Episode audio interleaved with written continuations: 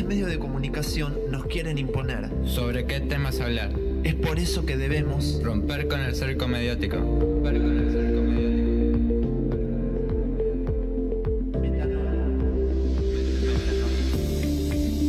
Metanoia. Un cambio de raíz. Un cambio de raíz.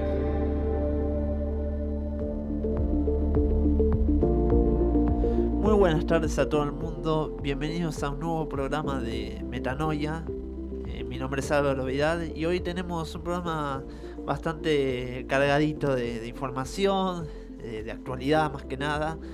Eh, vamos a hablar ahora en un ratito sobre economía popular, después vamos a hablar un poco, bueno, lo que fue la final de la Copa Libertadores el día sábado.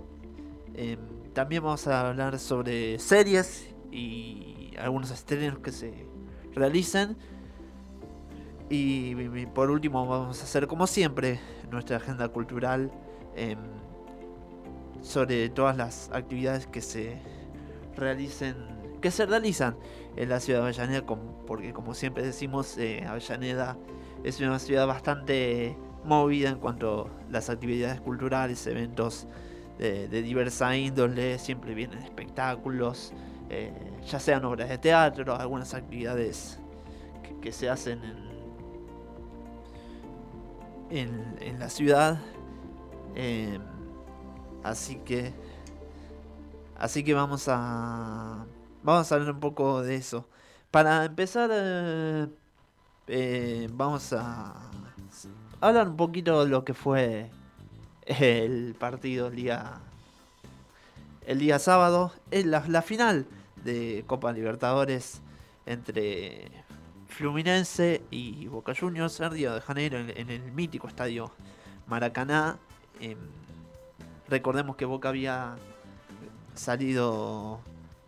Había pasado eh, ganándole en, semifinales al Palmeiras, eh, mientras que Internacional de Porto Alegre, quien se había enfrentado con Fluminense, perdió ya que iba ganando eh, 1 a 0, pero Fluminense lo pudo revertir ese resultado y el día sábado a las 5 de la tarde se realizó la final única. Recordemos que hace unos años eh, era solía ser doble final, primero en un estadio eh, del equipo, bueno, el último la última vez que sucedió esto fue en 2018, la final que ganó River, que primero se hizo el, el partido de ida en la cancha de cancha de Boca que terminó 2 a 2. Eh, y que terminó 2 a 2 y después, bueno, eh, después sabemos todo lo que pasó en cuanto a que no se pudo realizar en la, en la cancha de River y se terminó llevando al estadio eh, al Santiago Bernabéu. Eh, se había especulado mucho en su momento en qué, en qué estadio podía ser la final porque ya Argentina quedó descartado. Pero bueno esa fue la última vez que que hubo una, final a doble partido no después eh, fue al año siguiente cuando Flamengo le ganó a, a River la final ya ahí fue la final única pero bueno, hablemos un poco del partido, lo que fue. En, las, en los pronósticos era muy difícil que hubiera una hazaña por parte de Boca Juniors. Si bien la ilusión estaba intacta por parte de los hinchas de Boca, más que nada en un partido tan importante como podía ser. eh, podía ser. Podía consagrarse después de tanto tiempo. Después de. Porque la última vez fue en el 2007 que había salido campeón de Copa Libertadores. En 2012 estuvo cerca también, pero perdió con un equipo brasileño también, con el Corinthians. Y en 2018 la recordada final con River en el Santiago Bernabéu que ganó River por 3 a 1. Eh, después, bueno, hablando un poco del partido, eh, Boca empezó perdiendo con el Fluminense, eh, con gol de Germán Cano, el goleador de la Copa Libertadores. Tiene unos números tremendos este jugador. porque metiendo 13 goles, no cualquiera lo, lo puede hacer, eh, más en una Copa Libertadores y, y consagrarse como goleador con, con muchos goles. Pero es un jugador que salió eh, de Lanús, salió del fútbol argentino, pero como que con los últimos años pegó más popularidad, digamos, en Brasil y en equipos brasileños, mejor dicho. Y bueno, ahora en Fluminense se nota ese espíritu goleador que tiene. Después en el segundo tiempo lo empató Boca, un gol inesperado por parte de Advíncula. Si bien hubo una mejora de, por parte del conjunto Geneise contra el equipo brasileño en la segunda parte. Después eh, empató Boca con gol de Advíncula, un golazo fuera del área. Bueno, el gol de Fluminense también fue muy lindo gol. Eh, terminó 1 a 1. Yo creo que ahí Boca pudo haberlo aprovechado. Eh, porque era el momento en que Fluminense como que bajó, digamos, la guardia en el partido para que Boca tuviera alguna que otra ocasión más. me acuerdo un tiro de, Merentiel de goleador, que pasó al lado del palo. Y claro, como es una final, eh, Boca estaba acostumbrado a jugar, o sea, terminaba el partido y jugar directamente la tanda de penales. Después, eh, como es una final, no, porque hubo un tiempo extra. En el tiempo extra, el Fluminense metió un golazo. Eh, bueno, uno de los que entró Kennedy creo que fue el que cambió el partido porque el el extremo de, Fluminense se notó como que le puso otra cara al equipo brasileño en el partido y bueno, metió un golazo con, con una gran asistencia de cabeza de, Cano y el remate de Kennedy. Después, bueno, eh, ¿qué podemos decir de lo de Fabra? Lo de Fabra eh, no sorprende porque no es la primera vez que se manda un error, eh, que comete un error, ya que en el 2020 contra el Santos en Brasil también había, había pisado a un rival cuando el partido estaba no estaba definido eh, y bueno una mano una cachetada al, al jugador de, de Fluminense provocó bueno que lo llamen al árbitro del VAR y que sea expulsado el partido y ahí también bien a al estilo Almirón empezaron los cambios raros, puso un chico a Vicente Tagorda que es pobre, es un chico muy joven que vino hace poco de Platense, eh, Boca lo había mandado a préstamo, pero como que al chico lo, le pusieron esa... Eh, le dieron esa exigencia de que nunca había jugado en la Copa Libertadores eh, es más, había jugado en la Copa de la Liga muy poco. Y entonces el técnico Almirón, bueno, ahora ex técnico Almirón, le dio esa exigencia de, de que se ponga el equipo al hombro y bueno, era muy, era muy complicado que él, teniendo poca experiencia en Copa Libertadores obviamente, eh, se podría poner el equipo al hombro. Después en el segundo tiempo no pasó mucho más porque yo creo que con la expulsión de Fabra eh, fue... Eh, no, Boca no tuvo mucha chance, tiraba centro cuando, o cuando había que tirar centro, que tiraba la pelota para a ver si podía provocar chances, pero para ver si podía abrir huecos. Lo que pasa es que a esta altura eh, en el partido ya estaban eh, los jugadores muy cansados. Pensemos que era el segundo tiempo, el tiempo extra y, estaban muy cansados los equipos. Eh, me olvidé de mencionar, claro, que antes de la expulsión de Fabra en el partido, a Kennedy, quien ya estaba amonestado por el festejo que fue a festejar con la hinchada brasileña, lo expulsaron por y tuvo doble amarilla. Y por eso también reclamo de los hinchas de Boca por un tema de que, claro, si eh, Fabra no hacía eso de la cachetada, iba a ser 11 contra 10 y quizás Boca podía tener más chances de las que tuvo en el segundo tiempo para poder eh, por lo menos empatar y llevar eh, esta definición a la tanda de penales que, bueno, ya sabemos que Boca últimamente estaba muy acostumbrado a, a ir a la tanda de penales y, definirlo ahí eh, y que, digamos, Sergio Chiquito Romero sea protagonista en la, en la definición por penales.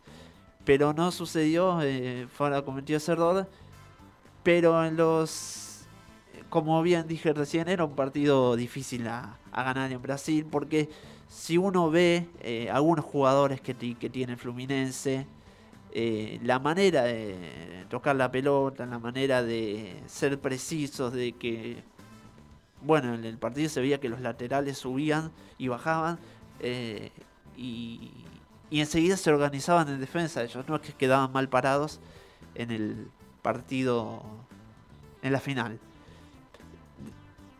Eh, terminó así, bueno, como decía, Almirón metió un cambio raro que fue Figal, lo sacó a Figal que estaba haciendo un muy aceptable partido eh, y lo puso a Valdés de 9. eh, porque claro, jugándose todo el equipo al ataque, y es más, eh, y por esa situación también el Fluminense pudo haber metido el tercer gol cuando fue cuando tuvo la chance y pegó el tiro en el palo y Boca parecía que tenía como un respiro más, de que tenía como una ilusión más de por lo menos eh, igualar esta, esta final.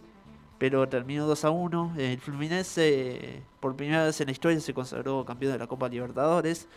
Lo máximo que había logrado había sido en el 2008, que había perdido eh, con la Liga de Quito, que la Liga de Quito justamente antes de la final la Libertadores terminó, había ganado la Copa Sudamericana hace unos días contra el Fortaleza de Brasil. Pero eso es lo máximo que había llegado este equipo fluminense. Recordemos claro que la mayoría de los equipos grandes de Brasil por lo menos tienen una o dos Copas Libertadores de América. Así que fue así la final entre Bo- Boca y Fluminense. Eh, habrá que ver si Boca puede clasificar porque todavía no está clasificado ya que en la Copa de la Liga eh, no está, no está entre los primeros cuatro para clasificar y falta jugar la semifinal. Recordemos, la fi- semifinal de la Copa Argentina. Recordemos que si gana la Copa, el ganador de la Copa Argentina va directamente a la Copa Libertadores. Entonces Boca tendría que ganar a Estudiantes y en ese caso eh, enfrentar a o, eh, o a San Lorenzo eh, que también es como candidato a a ganar esta Copa Argentina, pero Boca no, no está clasificado hasta el momento a la próxima Copa Libertadores y eso también es como una preocupación entre los hinchas de Boca por este tema de que no podía, de que corre peligro de que no se clasifique a, la próxima Copa Libertadores. Ahora quedará esperar a ver eh, qué pasa con los partidos. Bueno, Boca juega el día miércoles con San Lorenzo por la Copa de la Liga. Si pierde con San Lorenzo ya matemáticamente no le dan los números para pasar entre los primeros cuatro a la fase final de la Copa de la Liga. Y más adelante se va a enfrentar posiblemente fecha que se jueguen eliminatorias eh, sudamericanas se va a enfrentar a, a Estudiantes de La Plata. Así que Fluminense campeón de la Copa Libertadores como dije. Y bueno vamos a una tanda y seguimos con más metodología Docentes, no docentes y estudiantes tienen que decir. radioundad.edu.ar Voces universitarias. Escuchalas.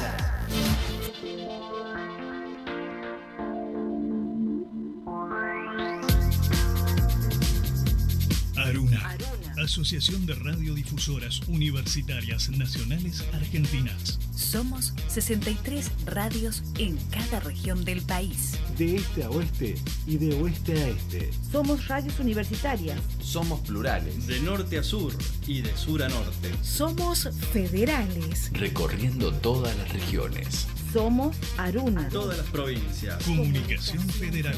Desde nuestras universidades. Aruna. Asociación de Radiodifusoras Universitarias Nacionales Argentinas.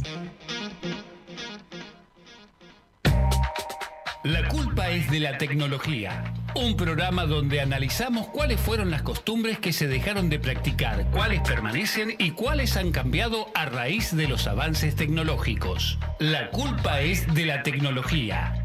Lunes, 17 horas.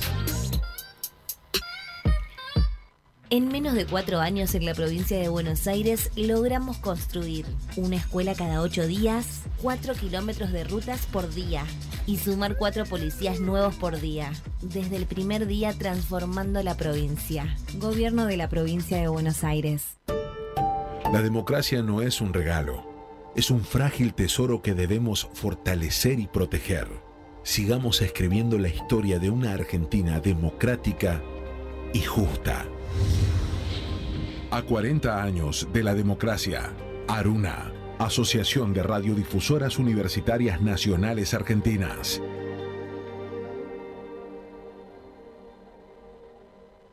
Pantallas con Pablo Robito, martes de 18 a 19 horas. Te esperamos por Radio UNDAP, la radio pública de la Universidad Nacional de Avellaneda.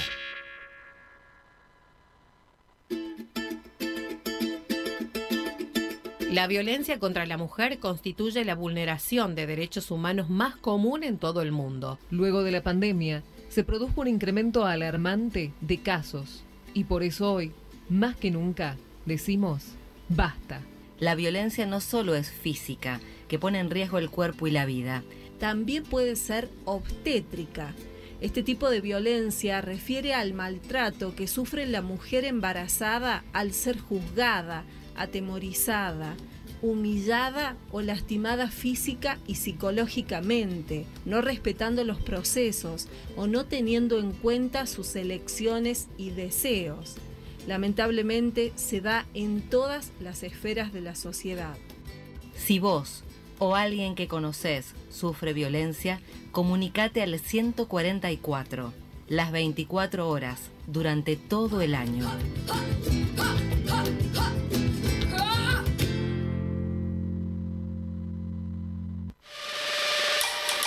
Deporte sostenible, gestión deportiva y desarrollo sostenible.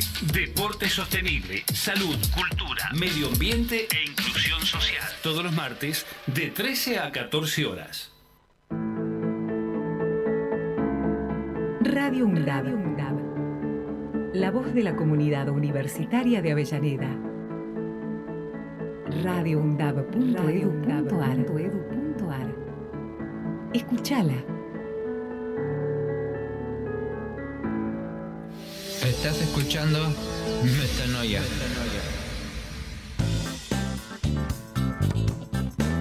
Bueno, volvimos con más metanoia. Eh, recién comentamos eh, sobre el partido de Boca, pero ahora vamos, seguimos con el deporte y ahora vamos a hablar de los que están siendo los Juegos Panamericanos eh, en Chile y vamos ahora a hablar con Rocío. Hola Rocío, ¿cómo estás? Hola, ¿cómo estás Álvaro? Hola, ¿cómo están a todos? Bien, todo bien. ¿Se escucha? Porque está como... Se, se escucha, se escucha. pero... Se, se escucha. ¿Vos me escuchás? Sí, sí. Perfecto. Bien, eh, vamos a hablar un poco de lo que están siendo los Juegos Panamericanos, como decía, ¿no? Eh, eh, en, en Chile, digamos eh, que Argentina finalizó séptima en el medallero olímpico. Eh, la delegación albiceleste tuvo un total de 75 preseas, 17 de oro, 25 de plata 33 y 33 de bronce. Además de que sumó 11 plazas para los Juegos Olímpicos de Brasil el año que viene, en 2024. ¿no? Exacto, en el cual ellos ocuparon Estados Unidos con 286 medallas doradas. Brasil con 205, 66 de oro y México con 142 en total, que eran 52 doradas que tienen. Y justamente en un descenso de dos puestos respecto a la edición anterior, en Lima 2019, los deportistas nacionales alcanzaron el quinto puesto por encima de Cuba y Colombia. Exactamente. Bueno, siempre Estados Unidos, eh, en los Juegos Panamericanos y en los Juegos eh, olímpico siempre se, es el que más medallas consigue, ¿no? Es como que es el país potencia siempre en estos deportes. Exactamente, la mayoría de los deportes se podría hacer como natación, eh, directamente de lanzamiento, de pesa. Sí. Bueno, natación siempre de Estados Unidos eh, tuvo, me recuerdo hace unos años, eh, Michael Phelps, que también ganó la medalla de oro, ¿no? Exacto. Exactamente. También eh, otra cosa que hay que tener en cuenta es sobre en los últimos fines de semana, Sí. eh, donde se destacó Argentina. Entre este sábado 4 y 5 de noviembre logró 10 de las 17 presas doradas. Exactamente. Eh, también lo, el triunfo masculino en handball eh, sobre Brasil, también un rival siempre muy complicado en handball, que le ganó Exacto, 32 a 25. 32 a 25. Y las Leonas eh, en la final de hockey sobre césped contra Estados Unidos le ganó 2 a 1. Exactamente. Así que Además, eh, este conjunto también estaba garantizado en, la, en su plaza los Juegos Olímpicos de París 2024, en el cual se dio el combinado de rugby para la participación en el circuito mundial. claro, quien le ganó a Chile 24 a 5 en la final de los Panamericanos, ¿no? Exacto. Al mismo tiempo, también la selección de masculino de, bás de básquetbol logró la presa dorada superando a Venezuela por 79 a 65. Exactamente. También se destacaron actuaciones de atletas eh, argentinos en deportes acuáticos, como el bahiense Agustín Bernice, eh, quien estuvo a la cabeza en la prueba K1 1000 metros de canotaje, sumado al logro grupal en la división K4 500 metros, junto a Manuel Lascano, Gonzalo Carreras y Gonzalo Lomoro. Ujú, También, exacto. También está la dupla compuesta por Mateo Magdalani y Eugenio Bosco, que se pusieron a la clase NACA 17, mientras que Julio Azogara y Malena Chiara hicieron lo propio en Snipe. Exactamente. También en agua eh, tú, llegó al oro la bonaerense, bueno, Eugenia de Armas, que ahora en un ratito vamos a escuchar un audio de ella, y del tigrense Kai Ditch, quienes se pusieron en las pruebas de wakeboard, wakeboard femenino y masculino en esquí acuático, ¿no? Ahora, ¿te Exacto. parece, Rocío, que escuchemos las palabras de Eugenia de Armas? Sí, seguro. Dale. Siempre, la verdad, ya nos pasó hace cuatro años también. Lo mismo de que estábamos ahí, de que sí, de que no, quién se lo lleva.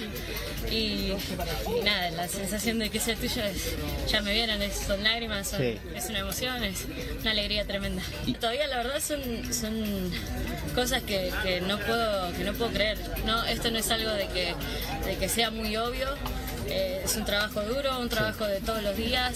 Entonces la gente me dice como, ay, sí, eh, el Panamericano pasado lo ganaste, entonces este no, no es así. Entonces cada, cada triunfo la verdad es una alegría tanto para mí como para todos los que estaban ahí. Eh, hace un año ya me habían dicho que yo había quedado seleccionada, entonces ya tenía la cabeza un poco más enfocada que la anterior, venía un poco más como a, a defender mi Sí. título, ¿no? Eh, como que tenía un poquito más de presión en ese sentido de que no era a ver qué pasaba, sino que el anterior lo gané, entonces quería defender el título. Yo venía siguiendo el, medallero, pero no sabía que, que yo había sido la primera, así que nada, aguanta Argentina. Bien, eh, seguimos con. En tenis, el bonaerense Facundo Díaz Acosta, de 22 años, también ganó el oro tras vencer al chileno Tomás Barrios en la final por 6-3 y 7-6, 7-5 el tiebreak, quien además aportó medalla de bronce en el cuadro de, de dobles mixto, junto a la oriunda de Avellaneda, Martina Capurro, venciendo al binomio peruano Conner Huertas del Pino, Romina Cuno por 6-1 y 6-4. Exacto, y algo que también hay que tener muy en cuenta es sobre la espadista Clara Isabel María de la Mercedes y Tela. Hay que recordar que directamente este deporte de, de las espadistas es muy conocido más directamente eh, que son que ganan mucho tanto en el continente asiático como también en Estados Unidos, que son los más relevantes directamente en practicar este deporte. Sin embargo, justamente eh, Clara Isabel María de las Mercedes se coronó campeona del esgrima en la modalidad de espada. Además, en tanto que el equipo de hockey masculino venció en la final a Chile por 3 a 1. Exactamente. Bueno, en el penúltimo día de, obviamente, los Juegos Panamericanos, la corredora malplatense Belén Caseta triunfó en la prueba de 3.000 metros con obstáculos, donde además se impuso un nuevo récord panamericano con tiempo de 9.39.47. Muy buen es un número, buen ¿eh? nuevo récord. Sí, sí, muy buen número. ¿eh? También por su parte el Birker, nacido en Santa Cruz de la Sierra, en Bolivia, y criado en la provincia de Córdoba, José Torres, ganó la carrera freestyle de BMX. Exactamente. Eh, bueno, eh, y hablando un poco de, como recién comentábamos, de Eugenia de Armas, eh, no sé si sabías, Rocío, que como dato curioso que podemos dar, además de que es bicampeona del Panamericano, es doble de riesgo en series de Netflix. Sí, exactamente. Eh, un dato muy curioso. ¿eh? Eh, Seguramente directamente en esta historia de Netflix va a contar la, la vida justamente de la jugadora y todos los procesos que tuvo que suceder para llegar a ser bicampeona de Panamérica en los Juegos Olímpicos. Exactamente, pero bueno, muy bien la eh, Argentina en los Juegos Panamericanos que se realizaron en, en Chile. Exactamente. De hecho, una de las cosas que también ella cuenta, que empezó a esquiar antes de caminar, ella empezó directamente a hacer este deporte a los 5 años y se empezó directamente a profesionalizar, se metió en distintos torneos nacionales y un día tuvo la propuesta para ir a un mundial. Obviamente la joven agarró directamente, aprovechó esta oportunidad y se volvió bastante conocida. Exactamente.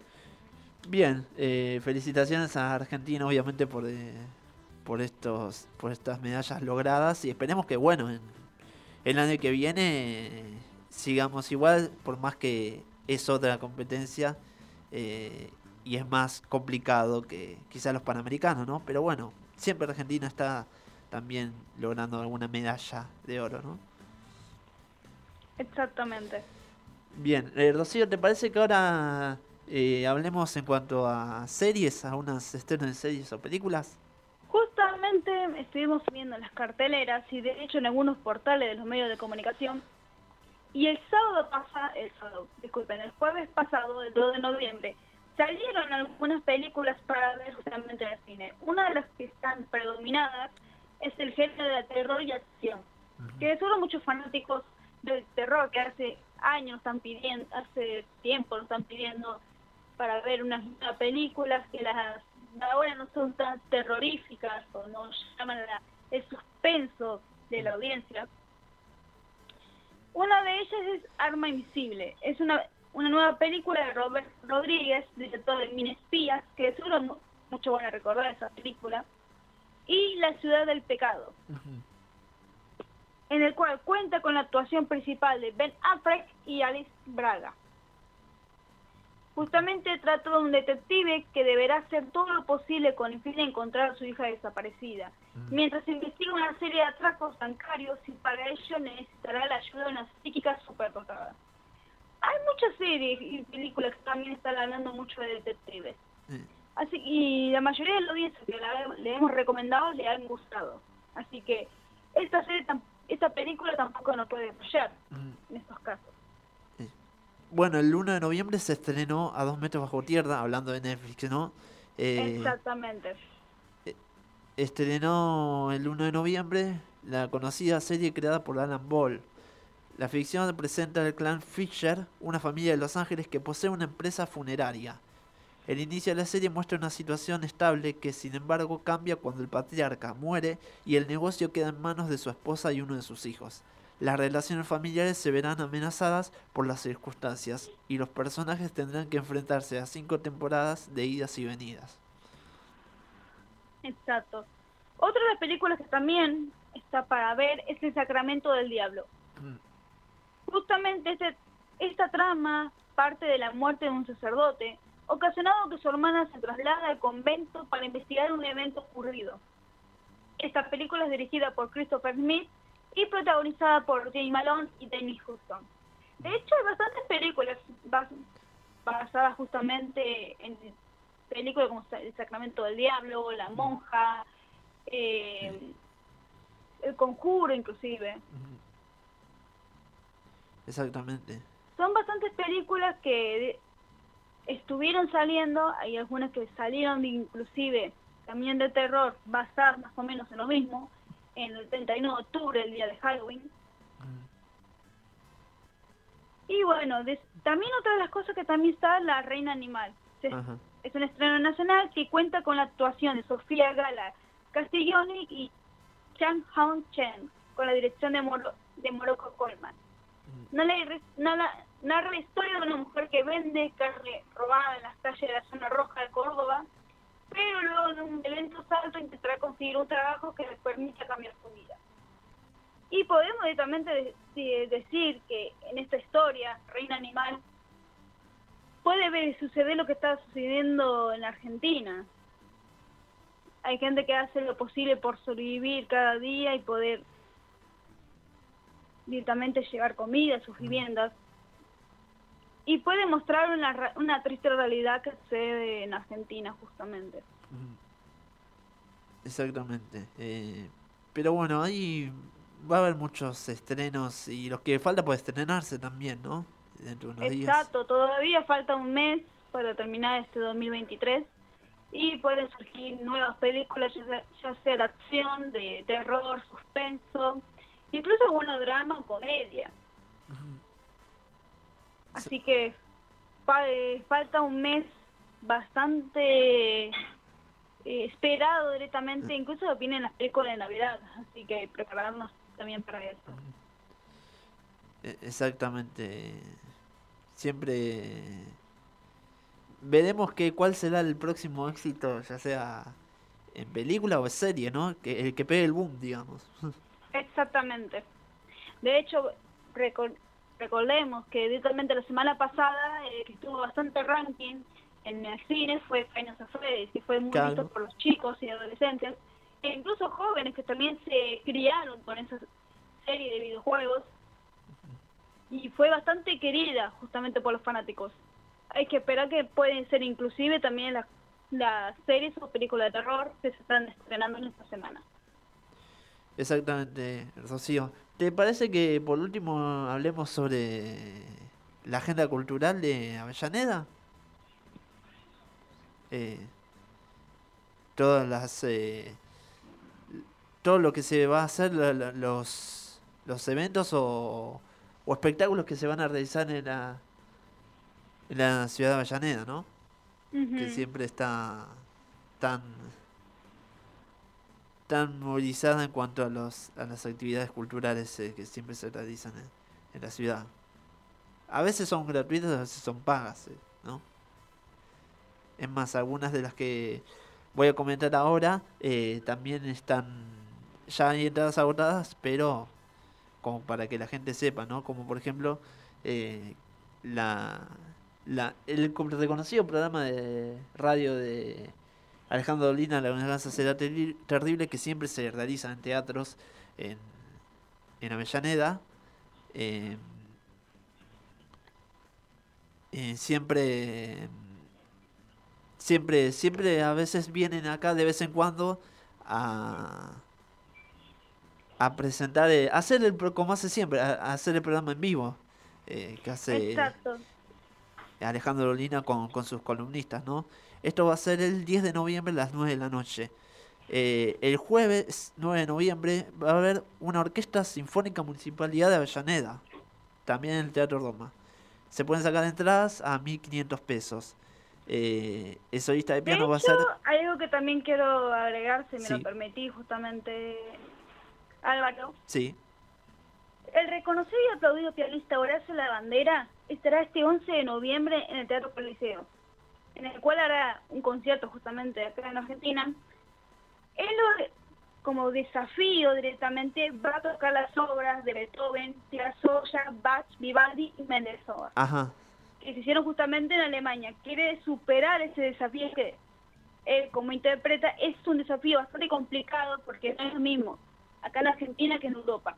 Y será bastante Claro. interesante porque estará mucho la, la música clásica, la mayoría de seguro, personas mayores conocen quiénes son Vivaldi, Beethoven, un pianista bastante reconocido de la música clásica, y estará tocando justamente este 11 de noviembre en el Teatro Coliseo.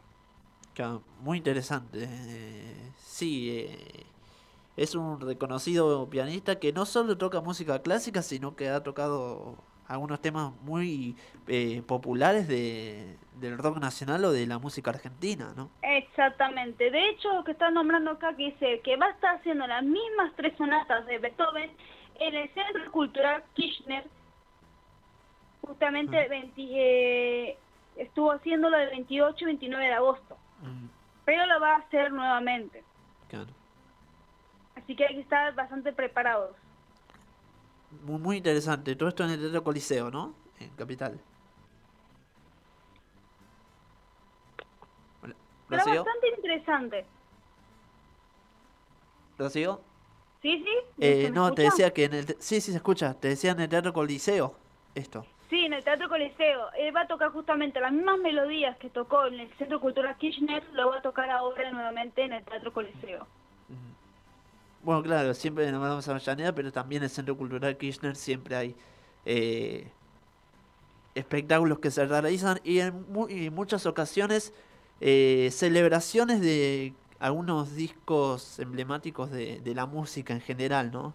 O sea, hay orquestas interpretando esos temas, eh, en muchos casos quizás difíciles, ¿no? Exactamente. Eh, volviendo a Avellaneda, eh, por ejemplo, el sábado 11, eh, una hora de teatro, también en Roma, que se llama Venimos de muy lejos, si bien está agotado, me parece importante recalcar también esa obra. otro que está agotado el jueves 16 de noviembre es el lado C de Capusoto, lo que no verás en las redes. también en Roma a las ocho y media el jueves, el viernes, perdón, 17 de noviembre, piano argentino con Facundo Ramírez, también eh, a las 8 y media de la noche para el que quiera ir, eh, todavía hay entradas y están a 1500 pesos. El 24 de noviembre, viernes 24 de noviembre, una obra de teatro se llamada Estefano, con dirección de Osmar Núñez. Eh, también hay entradas para que puedan conseguir nuestros oyentes eh, a 1500 pesos. Eh, el 25 de noviembre, al otro día, el, sábado 25 de noviembre, a las 9 de la noche, Bosque Adentro con Inés Esteves, Agustina Benavides y, Tomás Paul, eh, al mismo precio que dije recién. Y por último, el jueves 30 de noviembre, Tango, El Mudo y el Gato, con Patricia Barone y Chino Laborde, eh, un concierto de tango, ¿no? Quienes van a estar eh, acompañados por la Orquesta Municipal de Tango de Avellaneda, ¿no? Así que bueno, muy interesante nuestra agenda en el Teatro Roma como suele ser, ¿no? Sí, bastante directamente llamativas las propuestas de esta semana y algunas que ya se, se agotaron las entradas. Ajá. Pero directamente es bastante llamativo para esta semana, que encima está con un lindo clima, donde puedes disfrutar justamente de las agendas culturales en la Avellaneda, y hay que aprovechar esas situaciones.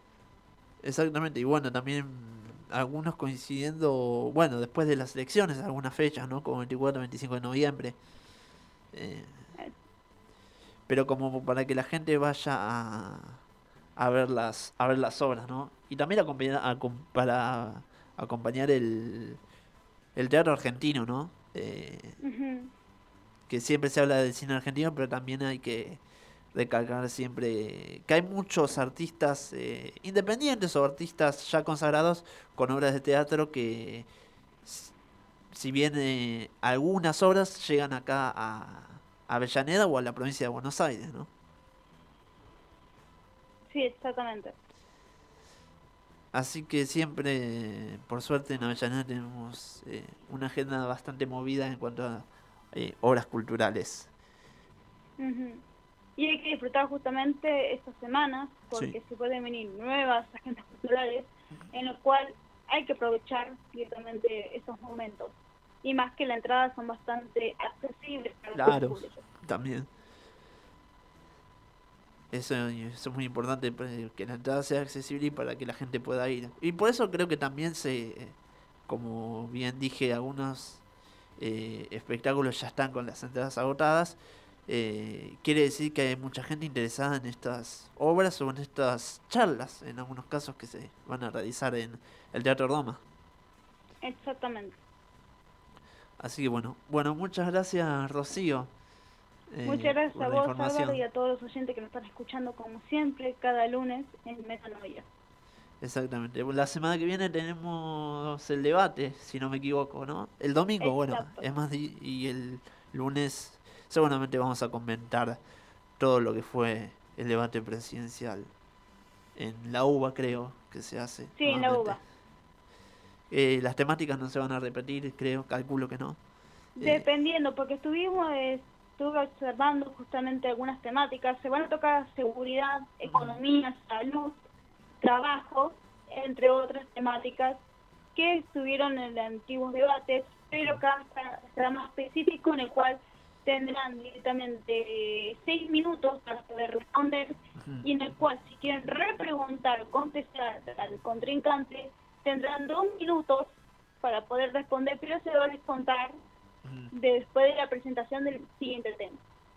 Perfecto, bueno, vamos a ver eh, qué va a pasar en este próximo debate, el próximo domingo. Muchas gracias, Rocío. Gracias, Laura, hasta luego. Bien, vamos a la última tanda de Metanoia. Radio UNDAB. Emisora universitaria multiplicando voces. Escuchalas. Escuchalas. radioundab.edu.ar Sonados con Claudio Spector y Marcelo Zanelli. Martes de 19 a 20 horas. Te esperamos. Sonados por Radio UNDAB, la radio pública de la Universidad Nacional de Avellaneda. Aruna, Asociación de Radiodifusoras Universitarias Nacionales Argentinas. Somos 63 radios en cada región del país. De este a oeste y de oeste a este. Somos radios universitarias. Somos plurales. De norte a sur y de sur a norte. Somos federales. Recorriendo todas las regiones. Somos Aruna. Todas las provincias. Comunicación Federal. Desde nuestras universidades. Aruna, Asociación de Radiodifusoras Universitarias Nacionales Argentinas. Una caja infinita de voces. Con Carlos Zeta, Cristina Angelini y Rodolfo Amaui. Lunes de 19 a 20 horas. Te esperamos.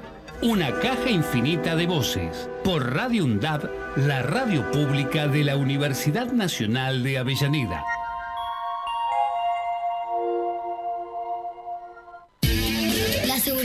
Informática no es un juego.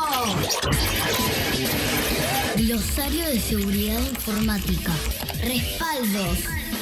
La información puede ser tu activo más valioso. o para una institución de la cual formas parte. por lo que debe ser resguardada frente a posibles eventos que dañen su integridad y afecten la disponibilidad. Por eso te recomendamos que Realices copia de respaldo de la información que consideres importante. almacenes la información a resguardar en dispositivos como pendrives o DVDs. Y guardes el dispositivo con la copia de la información en un lugar completamente seguro. O en una caja fuerte o en un armario con llave. Verifica periódicamente que la copia de respaldo sea recuperable. La seguridad informática también depende de vos. Si tenés dudas, ingresa en campusvirtual.sim.edu.ar. Es un mensaje del Consejo Interuniversitario Nacional. Clics Postmodernos. Un programa para decodificar la información que circula por los medios. Lunes de 18 a 19 horas. Clics Postmodernos. Para compartir miradas críticas y reflexivas sobre la comunicación. Conducen Luis Lázaro y Hugo Moleiro. Una coproducción de la Defensoría del Público y Radio UNDAD, Universidad Nacional de Avellaneda. Que las niñas, niños y adolescentes crezcan libres de violencias también depende de vos. Ante cualquier situación de maltrato, llama a la línea 102, la línea de las chicas y los chicos. CENAF, Ministerio de Desarrollo Social, Argentina Presidencia. La culpa es de la tecnología. Un programa donde analizamos cuáles fueron las costumbres que se dejaron de practicar, cuáles permanecen y cuáles han cambiado a raíz de los avances tecnológicos. La culpa es de la tecnología. Lunes, 17 horas. Radio UNDAD, aire universitario. Radio UNDAD, Radio UNDAD, la radio de la Universidad Nacional de Avellaneda. radioundad.edu.ar Radio UNDAD. Voces críticas para construir futuro. Volvimos con más metanoia.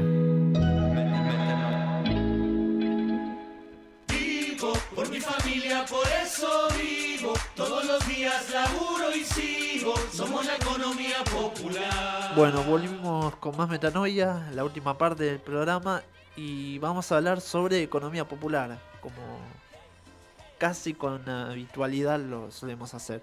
Y del otro lado lo tenemos a Matías. Hola Matías, ¿cómo estás? Hola, Álvaro, ¿todo bien y vos? Todo muy bien. ¿Qué nos trajiste para hoy? Bueno, eh, el, el viernes pasado se realizó en la Universidad Nacional de la, Lanús eh, una, un, un encuentro de estudiantes profesionales de la ciencia económica y del, del, derecho cooperativo en el, en el marco de los 50 años de la ley de cooperativas. Eh, dicha ley eh, eh, se fue eh, fue publicada el 15 de mayo de 1973 en reemplazo de, de, de la ley 11.388 que data del año mil- 1926.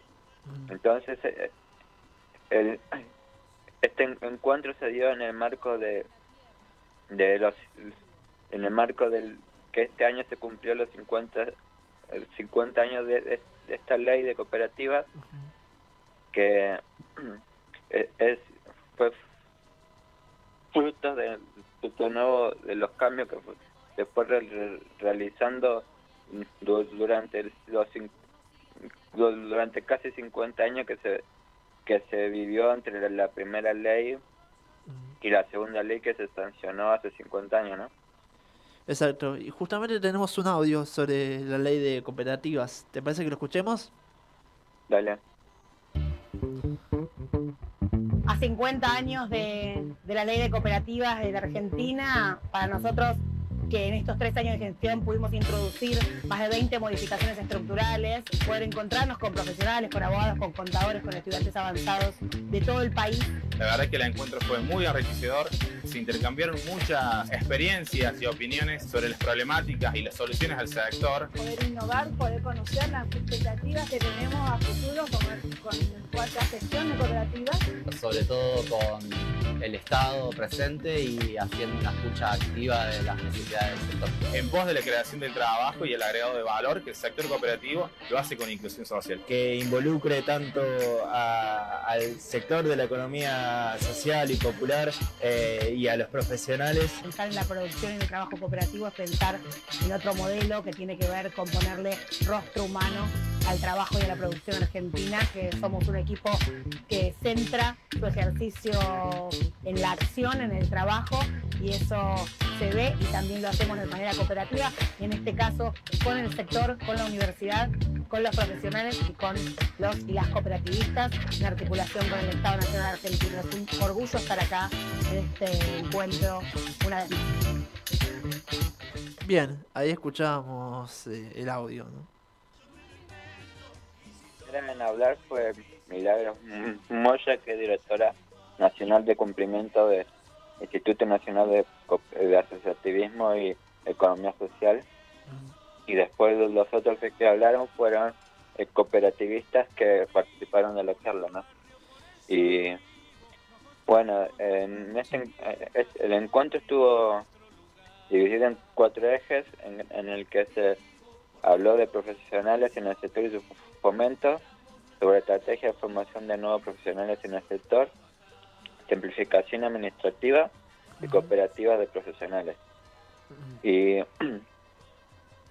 ha- hay que tener en- en cuenta, como, como dijo Milagro Moya en el audio, que eh, durante estos eh, cin- 50 años eh, eh, eh, se hicieron cambios también en, en esta nueva ley y esta nueva gestión que de, de durante la gestión de Alberto Fernández Alberto Fe- Fernández se- se hicieron algunas modificaciones no Eh, más de más de 20 pues tengamos en cuenta que ahora el mundo del cooperativismo también abarca el de la economía social social y popular no que hace 10 años era im- impensado que se podría llegar a hablar de cooperativismo de dentro de la economía social, pero fue es, son, cambios dentro del para- paradigma laboral, de, para, eh, eh, cambios estructurales que se necesitan para ir incorporando las nuevas re- re- relaciones laborales que existen en el mercado, ¿no? Exacto, eh, para dar un poco de información sobre la ley de cooperativas, la ley de cooperativas 20.337 fue publicada el 15 de mayo de 1973 en reemplazo de la ley 11.388 de 1926. La nueva ley contó con el aval del movimiento cooperativo. Sí, eh, y, y- y, eh, hay que, hay que tener en cuenta que en los próximos años muy, posiblemente se hagan nuevas, nuevas modificaciones que no que no necesariamente se va a quedar estancado en las no- normativas actuales, sino que va- se va a ir avanzando conforme eh, la flexibilidad de- del mundo laboral que se presentará en los próximos años, ¿no? Exactamente, y ahora también en la espera de, bueno, obviamente de las elecciones, ¿no? Sí. Depende Sí, del resultado. la- Porque si bien, eh, si hablando de Sergio Massa, ¿no? Eh, eh, las cosas van a habrá que ver cómo van a ser, ya que no somos futurólogos ni nada de por el estilo, pero sabemos que tiene un plan eh, que tiene que ver también esto de apoyar la economía popular y si gana en este caso, en otro caso mi ley, sería muy diferente la situación, ¿no? Sí, se va. Eh, es eh, en el próximo balo- balotaje ta- ta- también va a estar en juego esto, ¿no? Porque Claro, no, no es lo exacto. mismo eh, hablar sobre este tipo de leyes en, en un en un modelo político pensando en, en más en lo privado que en lo cooperativo y que en un, en un, en un modelo político donde, se piensa el Estado presente en, en, en todo, ¿no? Exactamente. Bueno, y Sí, cambiando de, de tema, eh, el próximo mm, miércoles 8 de, de noviembre en el Centro Cultural Né- Néstor Kirchner se, va a realizar Festival Cultural de Cooperativa, Ah, en el que tocarán diferentes bandas, entre las que se destaca la, Versuit, eh, Ujú. Nopalicen y Pedro Peligro. Ah, muy interesante. Este Este- miércoles. Sí, el próximo miércoles eh, a partir de las 16 horas en el Centro Cultural Kirchner. Perfecto. Es, es un es un festival que va a estar en, enmarcado en el, en, en el co- co- Congreso de la Economía de la Economía Po- Po- Popular que se va a desarrollar entre el 10 y el, y el 12 de, no, de noviembre. Ah. Y, y este festival que se va a realizar el miércoles 8 es la antesala de del Congreso de Economía Popular que se va a realizar también en el Centro Cultural Kirchner de entre el 10 y el, el 12 de noviembre. En, el- en, en este en este congreso habrá espacios de debate, reflexión junto a, la- a referentes, junto a, a- a las cámaras y más de 100 organizaciones de la economía cultural, artesanos, trabajadores de las industrias culturales argentinas y que, que están eh, se realiza con el fin de pensar propuestas de trabajo acerca del futuro de las economías culturales no de, de, de nuestro país. Perfecto, Matías. Bueno, muchas gracias por eh, entregarnos como siempre todo lo que tiene con la economía popular. Eh, de, de nada, un, un gusto, Álvaro. Un abrazo, buena semana. Bueno, llegamos a la parte final de Metanoia, al final, mejor dicho, de Metanoia. Eh, tuvimos un poco de todo, hablamos de la final de la Libertadores, hablamos de series, de películas, agenda cultural y ahora por último hablamos sobre la eh, economía popular. Hasta acá hemos llegado, eh, mi nombre es Álvaro Vidal, que tengan buena semana y nos vemos la próxima semana que vamos a abarcar en su gran mayoría sobre el debate que se va a realizar el día anterior, o sea, el domingo, el próximo domingo. Buena semana para todos. Chao.